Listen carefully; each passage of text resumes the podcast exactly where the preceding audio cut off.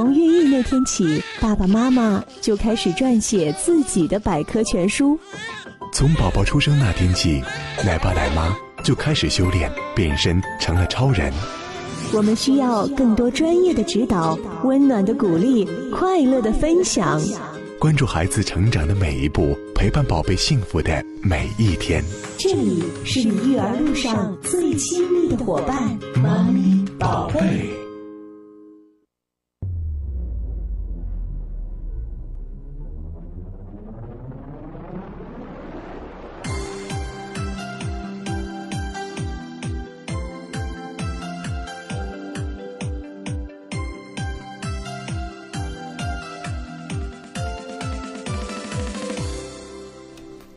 嗨，各位大家下午好，这里是 FM 九二六正在为您直播的节目《拜博妈咪宝贝》，我是主持人阿静。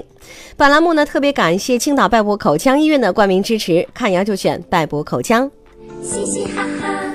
在一七年的六月一号起呢，西海岸新区为符合生育政策的夫妇免费提供了孕期的唐氏筛查和无创产前基因检测联合的筛查方案。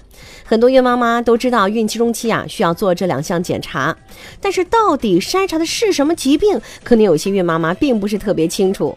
今天的节目当中，我们有请到青岛西海岸新区妇幼保健计划生育服务二中心妇产科的江小静医生，那就重点了解一下孕中期非常重要的两项出生缺陷筛查。那么在这里呢，我们介绍一下江医生。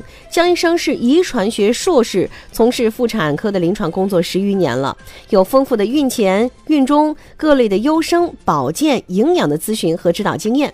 如果说您想要直接参与到节目当中，可以通过几种方式：八六八九幺五幺五、八六八九幺六幺六。另外，微信也请记好是 QDFM 九二六 MMBB，直接搜索公众微信账号九二六妈咪宝贝也是可以的。好了，接下来呢，我们将进入的是专家来了。新妈妈不会带宝宝，孩子生病怎么办？小家伙竟然跟我顶嘴！带了一天孩子，我快疯了，谁来帮帮我？嘘，专家来了，准妈妈孕育、宝贝日常护理、婴幼儿沟通教育全程专业指导。这个时间，专家来了。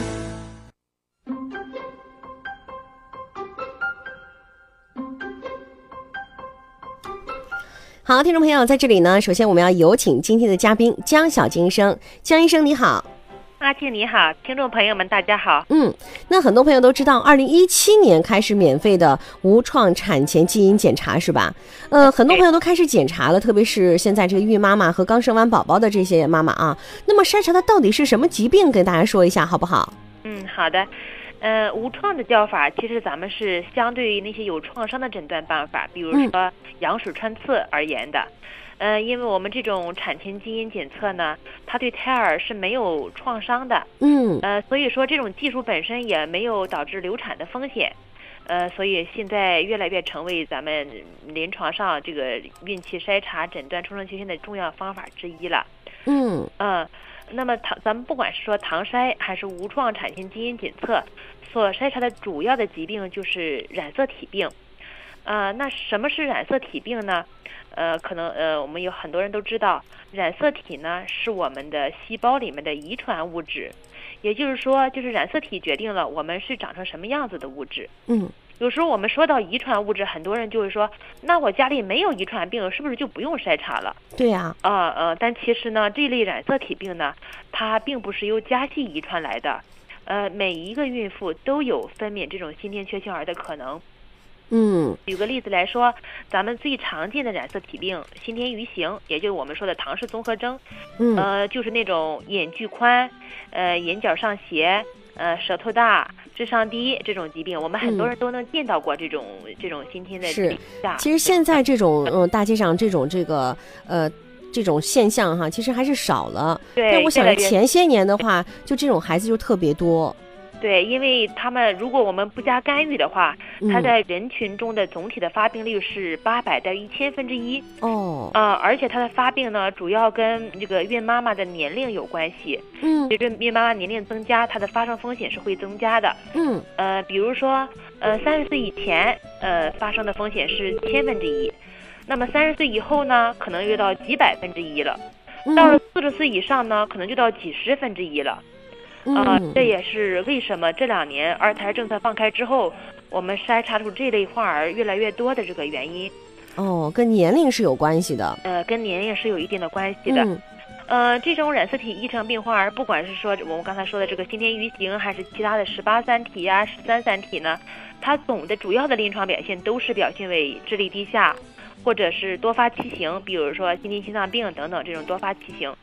这种患儿一旦出生呢，我们是没有有效的治愈方法的。嗯所以说，目前最有效的、唯一能减少这种出生缺陷发生的办法呢，就是进行产前诊断、产前筛查，就是咱们说的唐筛、无创 DNA 检测，啊、都是筛查这一类的疾病。嗯。那么我们刚才有说到的这个唐筛和无创呃产前基因检测哈，都是好像检查这种病的。这两种呃这个检测有什么区别吗？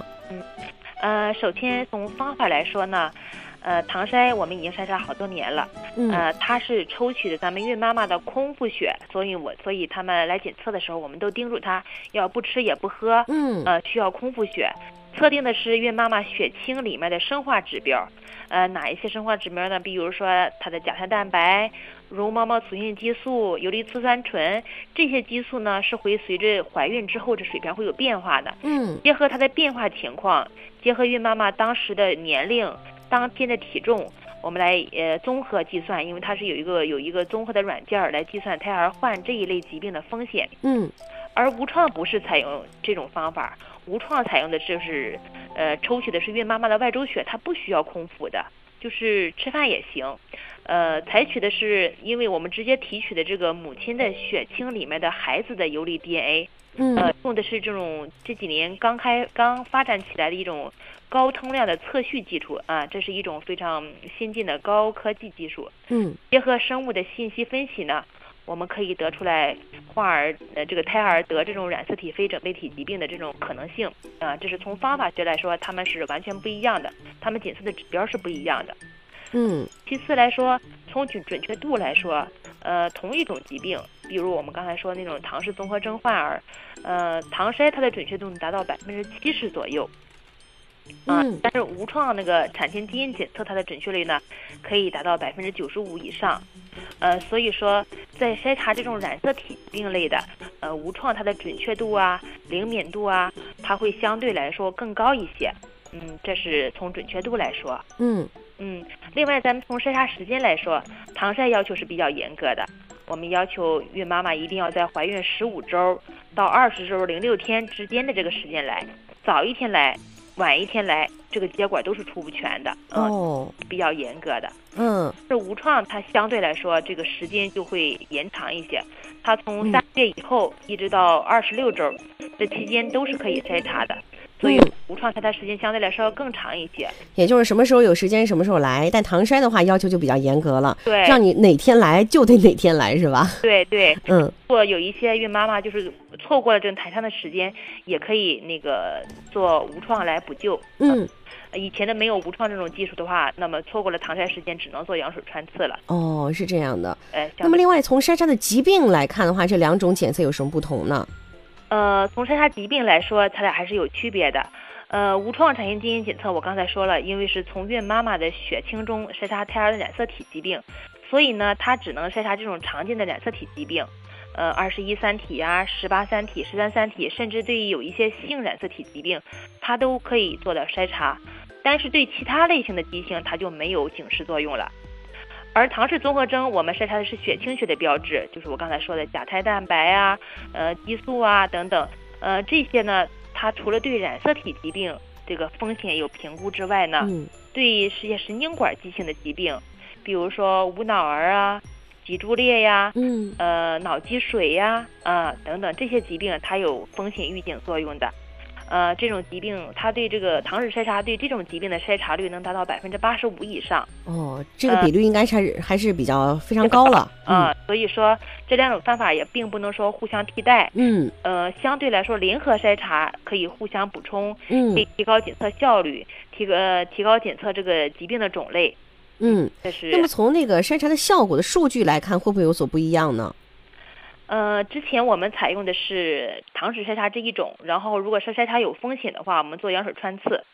那呃，从今年我们从六月一号开始采用联合筛查之后呢，我们发现孕中期筛查这种染色体异常化的这个率已经较去年明显增加，增加了近百分之四十。呃，所以说这个联合筛查这个准确度和灵敏度是更更是更好的。呃嗯我们还是建议那个两种方法同时都在筛查。那么孕中期如果发现这种染色体异常，嗯，一般会做什么样的一些处理呢？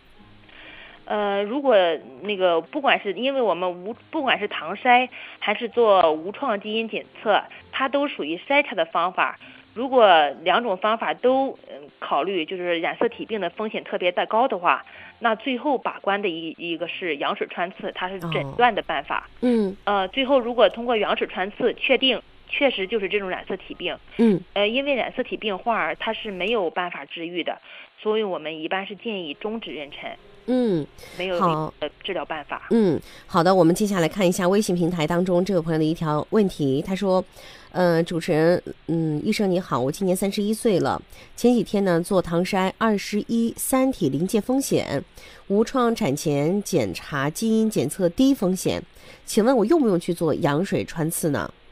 啊，江医生，呃，这个临床上也会碰到。嗯呃，我们知道唐筛二十一三体，它的这也就是说我们说的先天鱼型，它的准确度可以达到百分之七十左右。呃，临界风险呢，它这个风险值是介于高风险和低风险之间，也就是说，胎儿患这种疾病的风险比一般人群稍高一点点，呃，嗯，好的可能性会更大一些，但是我们还是建议需要进一步做检查。那进一步检查一般有两种选择，其中之一呢就是咱们开展的这种无创基因检测，因为无创筛查这种染色体病准确率可以达到百分之九十五。呃，不过由于技术限制呢，它的本身是不能达到百分之百的排除的。呃，如果孕妈妈你觉着这个九十五的准确度你可以接受的话，那你就可以不做羊水穿刺。但是我们知道羊水穿刺是所有这染色体病最终确诊的技术，呃，它的准确率能达到百分之九十九以上。嗯不过呢，它有一个缺点，就是因为它是羊水穿刺，它是有创的，然后嗯那个那个是无创，这个是有创的，所以这个这种技术本身它有千分之一左右的出血、损伤、流产等等这些风险。呃，所以说如果要考虑做羊水穿刺，要考虑权衡利弊。呃，嗯如果不想做羊水穿刺的话，那么接受这个无创百分之九十五准确度这种这种这种可能性的话，那么在以后的产检中呢，要多注意那个监测一下胎儿发育的情况，尤其到六个月左右的那种系统性的胎儿超声，尽量不要错过。哦，是这样的。嗯，对。嗯，其实我觉得这个问题啊，最好还是问医生。医生觉得你有必要做羊水穿穿刺的时候，一定要做。呃，如果说医生说这种情况啊没有关系，那你就放心就行了，是吧？嗯好的，我们继续看一下这位朋友的一条信息。这位朋友说：“医生你好，我去做孕检，怎么还让我检测艾艾滋病啊？呃，我觉得这个检测根本就没有必要，不检测行吗？呃，这个梅毒、艾滋病、乙肝，还有那个，这是这三种这个传染病是咱们国家，呃要求的母婴保健要求必做的项目。嗯因为呢，这三种疾病它在怀孕期间感染给胎儿，导致胎儿畸形异常的这个风险是非常高的。呃，我们一般建议，一旦怀孕越早筛查越好。嗯、其实每年我们做这种筛查，呃，每一种疾病都有筛查。乙肝是比较常见的，另外两种少见，但也并不是没有。如果发现的话，尽早阻断的话，呃，那么传染给孩子的可能性会更小一些。嗯呃，不管是梅毒，尤其是梅毒，它在孕怀孕期间传染给孩子的几率大。艾滋病呢，它在怀孕期间感染给孩子的风险也很高。如果一旦是这种感染的话，我们要早治疗。呃，咱们大部分孕妇没有，但不代表呃就是说，嗯，个个都没有。这是咱们国家这个母婴保健要求必做的项目，嗯还是建议大家筛查一下。而且咱们区内的政策，梅毒和艾滋病的筛查都是免费的。哦嗯，嗯、但是这位朋友是不是觉得就算免费的话还得扎一针呢？因为抽血咱们是抽一扎一下，然哦后它的一块儿出来了，不需要就是说我们一来了之后我们扎好几下，不嗯用嗯扎一下，然后血都出标本都出来了。嗯，也就是到时候多检测一下而已。规定有这个筛查，一定有它的道理在的。对这个筛查，如果万一有问题的话，提早的监测是可嗯。是更好的，对孩子来说是也负责任，嗯。呃，对自己也负责任，因为没错将来还要生孩子到住院分娩，这期间如果需要用血或者需要有其他的一些情况，最起码早孕我们筛查没有事儿，这可以嗯作为你一个参考的依据。没错，好，听众朋友，接下来呢，广告之后我们马上回来，别忘了我们参与方式八六八九幺五幺五八六八九幺六幺六，微信 QD FM 九二六 M M B B，你记好了吗？刘益生推拿不吃药不打针，倡导绿色健康疗法，小儿推拿、成人推拿、调理脏腑、乳腺及各类妇科，常年招收学员，随到随学，留住健康，一生平安。北江路与庐山路交叉口南一百五十米路东，刘益生推拿，电话幺三幺零五四二幺七七七。青岛拜博口腔医院秉承拜博口腔医疗集团医者仁心、精益求精的核心价值观，努力为岛城居民提供温馨专业的口腔医疗服务。看牙，我选拜博口腔医院地址：湘江路二十号，市北区辽宁路六十三号，八六八六七九九九。他不是专业大厨，却能给宝贝烹饪不可替代的美味。他不是医生，却能从容应对宝贝的头疼脑热。他不是演员，却能演绎各种故事角色。妈妈他不是大力士，却为宝宝撑起一片蓝天。他不是 Super Woman，但却是我的 Super Mommy。妈咪驾到！